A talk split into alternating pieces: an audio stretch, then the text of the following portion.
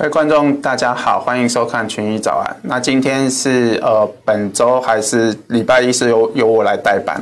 那我们看到今天的焦点，首先在本周五凌晨，呃十月一号就是要公布农产品的季度库存报告。那这一天呃农产品的一个波动也会做一个放大。那因为现在已经进入一个收割期哦，所以在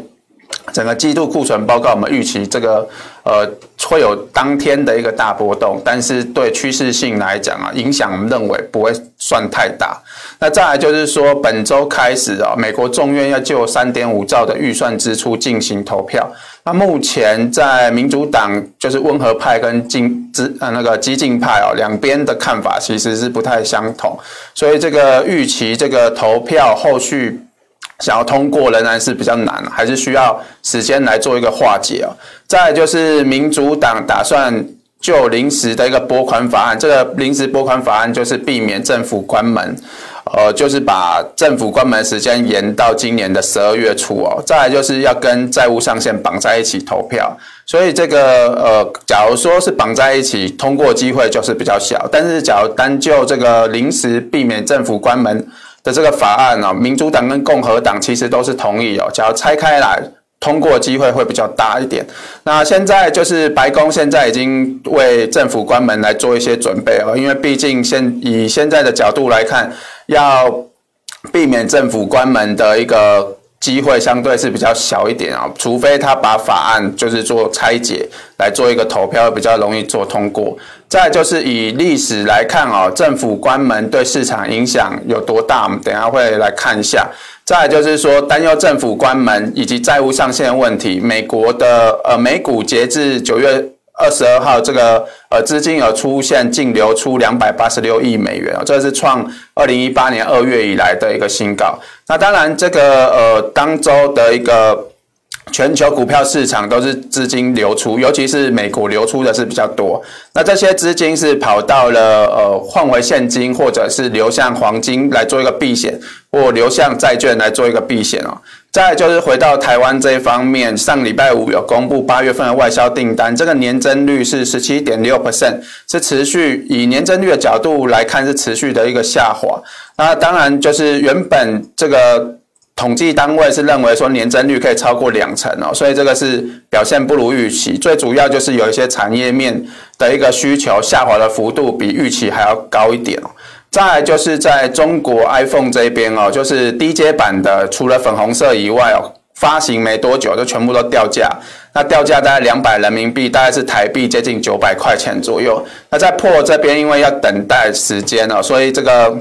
黄牛又赚到钱了。他们溢价大概有五百到七百的一个人民币。哎，这个市场是认为说这一次可能不是 iPhone 的需求比较大哦，有可能是因为呃供应的一个减少，因为。就是供给链的一个问题哦，所以现在高阶等待时间大约会比上一代就 iPhone 十二这边高阶的多一到两周左右。那这边在本呃今天的一个报纸头条是有提到中国全面执行节能双控哦。那电子产业啊有很多家的一个零组件，尤其在 PCB 这一边哦，有很多都已经停工到九月底哦。那十月份是不是会停工？可能要进一步的观察，因为现在。呃，中国的一个耗电量其实算是蛮大，已经超标了。所以，呃，最近有公布一个上半年的一个节能双耗的一个晴雨表，已经有很多地方都被盯上。那相关的一个原物料啊，也有做一些产能的一个调控，所以这些电子产业哦，九月份的营收会受到影响。那当然有一些供应链又是苹果供应链，就会影响到。呃，接下来的一个出货，整个全年的出货目标可能也会有出现下修的一个状况。那再来就是说，本周就是呃，中就是在今天就会就三点五兆跟一点二兆基础建设框架来进行做一个投票。再就是九月 FOMC 结束之后，这个缄默期已经结束了，所以相关的一些呃官员就会陆陆续续来出来做一个谈话。那比较重要的就是在九月二十八号，鲍尔跟叶伦这边会参加参院的一个听证会。再就是说九呃九月二十九号礼拜三的一个凌晨哦，就是早上呃美光会公布财报。那目前以美光的一个财报来看，应该会下修全年的一个财测。那呃，接下来就是说回到农产品这一边，就是短期的价格就是还是维持一个低档震荡筑底。那本周自己现在已经是进入压缩，那可能要等到礼拜五之后。这个报告公布才会有比较明显的一个波动啊。目前来看，我们还是认为会是一个缓步垫高的一个走势。那玉米的部分也是短期会在月线做一个震荡的一个整理。那小麦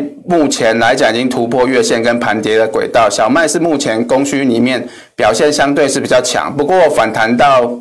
呃，七百四十五附近哦，还是会遇到一些压力，可能就会转向横向的一个震荡哦。在在咖啡这个部分，我们先前提到在越南这边供给出现一些问题，但加上呃，在九月的九月底开始哦，就是现在已经巴西这边有开一个二零二二年的天气状况咖啡的产业论坛啊，目前的专家都预期九月底到十月初。呃，巴西才会有明显的降雨，而且这个降雨其实对土壤的水分改善是很有限，因为从呃九月底开始到十二月哦是巴西的雨季，那目前来看，现在的雨季降雨可能会比过去还要少，这个呃影响咖啡的产量会比今年七月的一个霜冻影响还要更大，所以我们看到上礼拜五的咖啡价格，它其实也是一直持续的垫高。目前已经呃突破了一个下降趋势线啊，假如这个呃形态正式突破往上冲的话，我们认为这个价格会先挑战两百美分，接下来就是往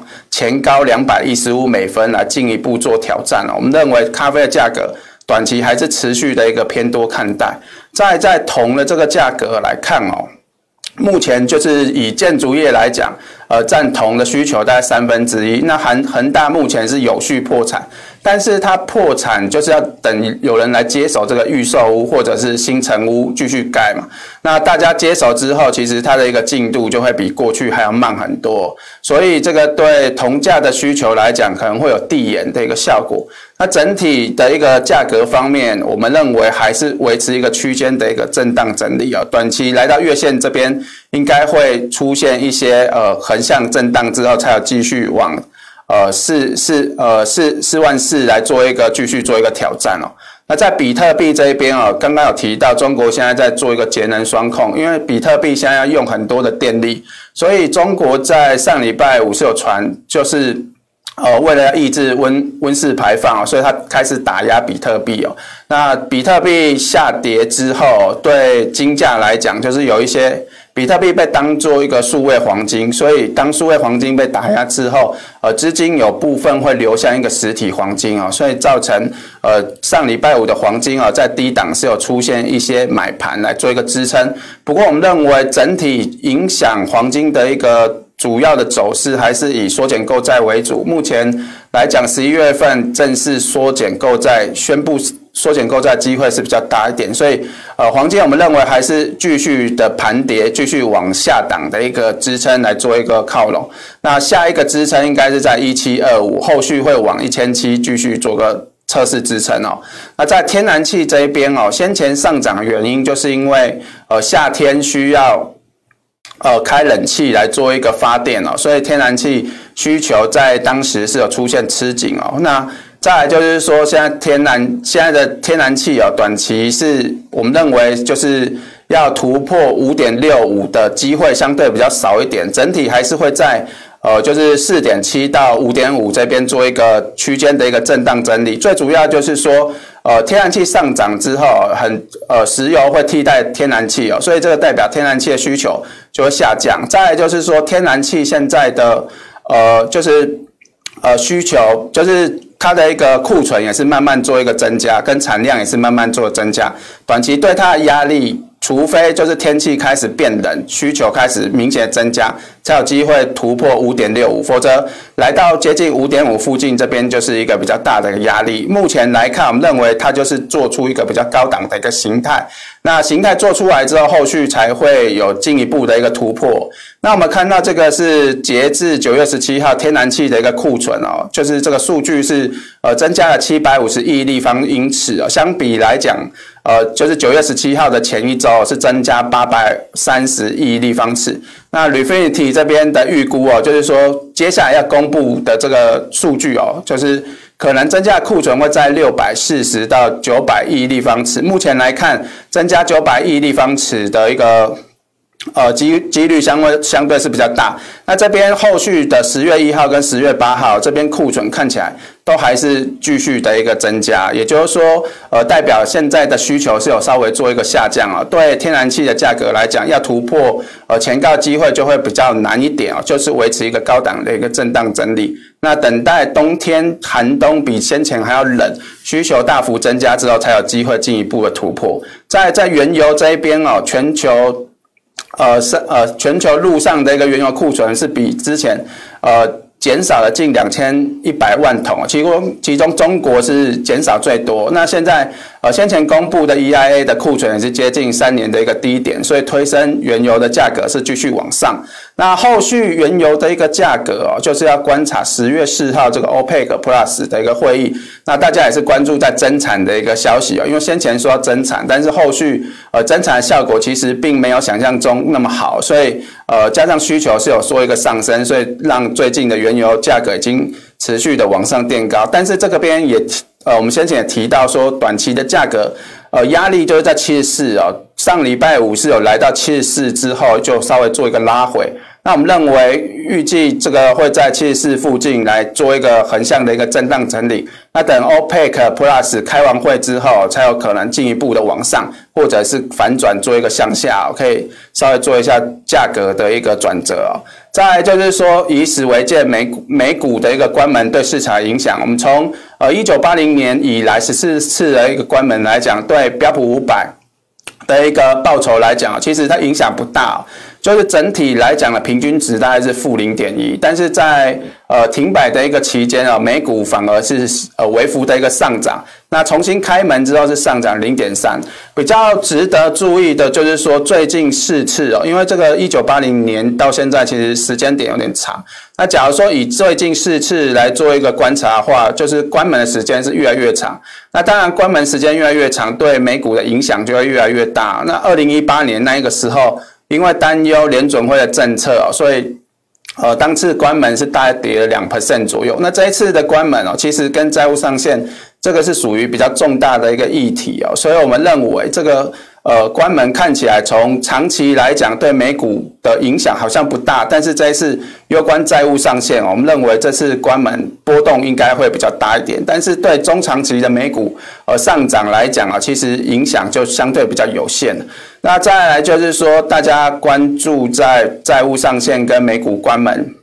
这个议题上啊，所以根据 EPF 啊，这个是呃跟基金比较有关系的一个资金流向的一个机构。他们看到九月二十二号这边就是美股是净流出两百八十六亿美元，那以全球的股票型基金来讲是流出了两百四十二亿美元。那从这个时间点来看啊，我们看到从呃七月开始哦，这个资金都是一路几乎是一路的一个净流入哦，但直到最近才有比较大的一个呃流出的一个金额。那最主要大家就是关心到。今天要投票的一兆左右的一个两档基础建设跟三点五兆的这个 BBB 的一个呃的的一个建设哦，那假如说这个呃资金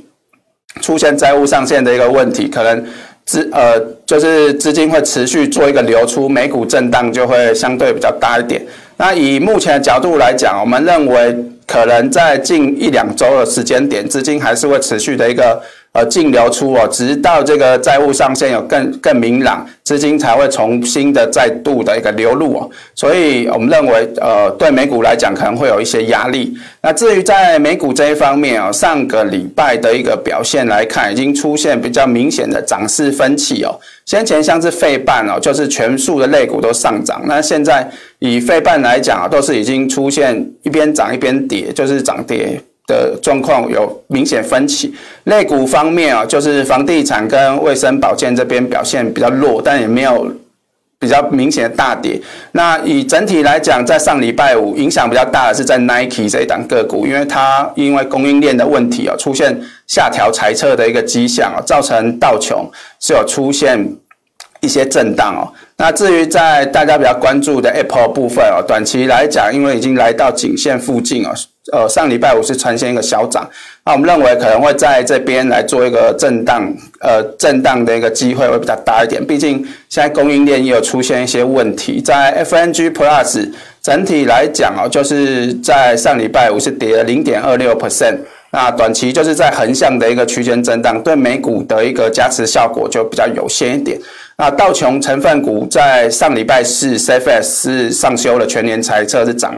当时是涨七 percent 啊，带动美股。那现在就是消费性类股这边，呃，Nike 这边是有修呃下修全年的一个猜测，可能就是互相抵消，就是。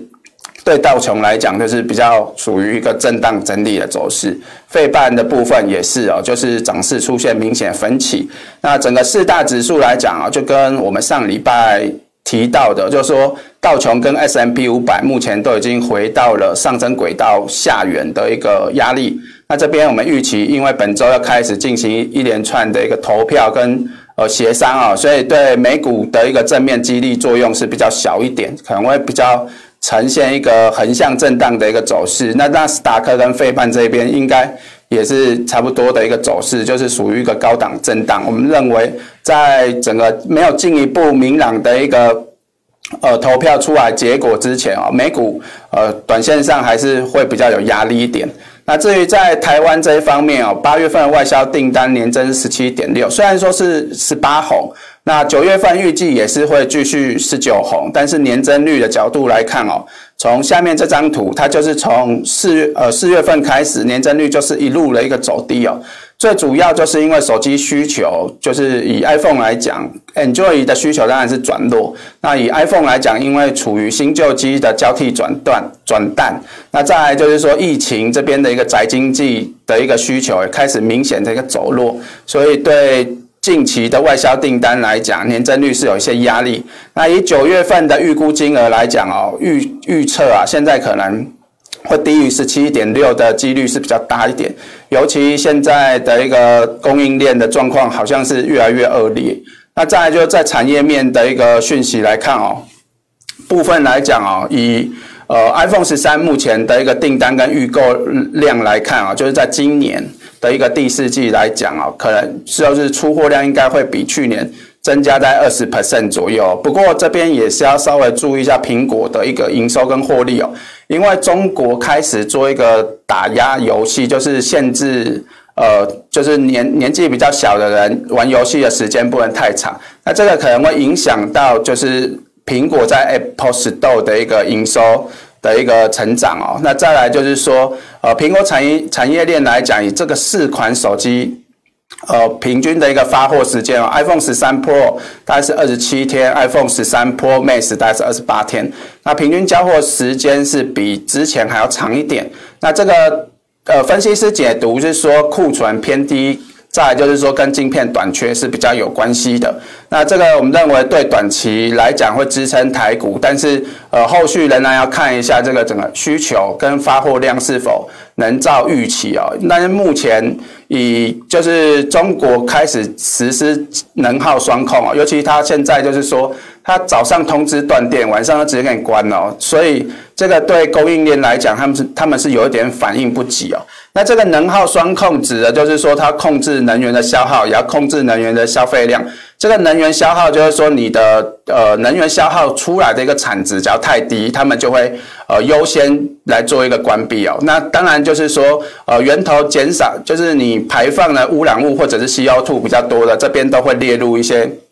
比较优先呃关电的一个产业哦，那目前来讲对台湾影响比较多的，我们看到这些像是 PCB 或者是呃被动元件这些，可能跟 iPhone 的一个供应链比较有关系哦。那目前的一个时间点来讲是传就是要停产到九月底，但是呃目呃我们看到现在中国的一个很多产业，它其实呃用电量都已经达呃就是已经有超标，所以十月份继续。做一个呃电能的一个调控的机会还是非常大，所以我们认为以今天来讲啊，法人应该会就这个新闻或者是这个产业的一个影响，会先卖一些，然后后续等整个呃呃节能双控的一个议题出现比较明朗之后，才有机会做一个回补。那以盘势上来讲哦，可能还是会继续呃出电子，然后来继续拉金融跟传产机会会比较大一点。那整体来讲啊，就是对台股目前的走势来讲，呃。已经来到了一个呃盘跌轨道的一个上缘，那加上呃现在本周的一个美国要进行一个投票，跟产业面又有出现一些利空的消息，我们认为呃短期上可能还是会在这边就是半年线附近做一个震荡整理。那假如后续没有进一步的一个利多消息往上继续推，站上月线跟季线哦，可能还是维持比较大的一个盘跌轨道。所以整体来讲，呃。最近的一个电子股相对表现还是比较弱一点，还是以低档的一个传产类股跟金融股来做一些布局会比较优先一点。那以上就是我们今天的一个群益早安的一个内容。那我们下周呃礼拜五再见。国泰全球智能电动车 ETF 是全球唯一高纯度智能电动车主题的 ETF，聚焦最关键产业巨头。带你参与电动车急速狂飙的致富机会，准备好迎接这一波庞大市场新契机了吗？投资电动车就是要国泰，投资一定有风险，基金投资有赚有赔，申购前应详阅公开说明书。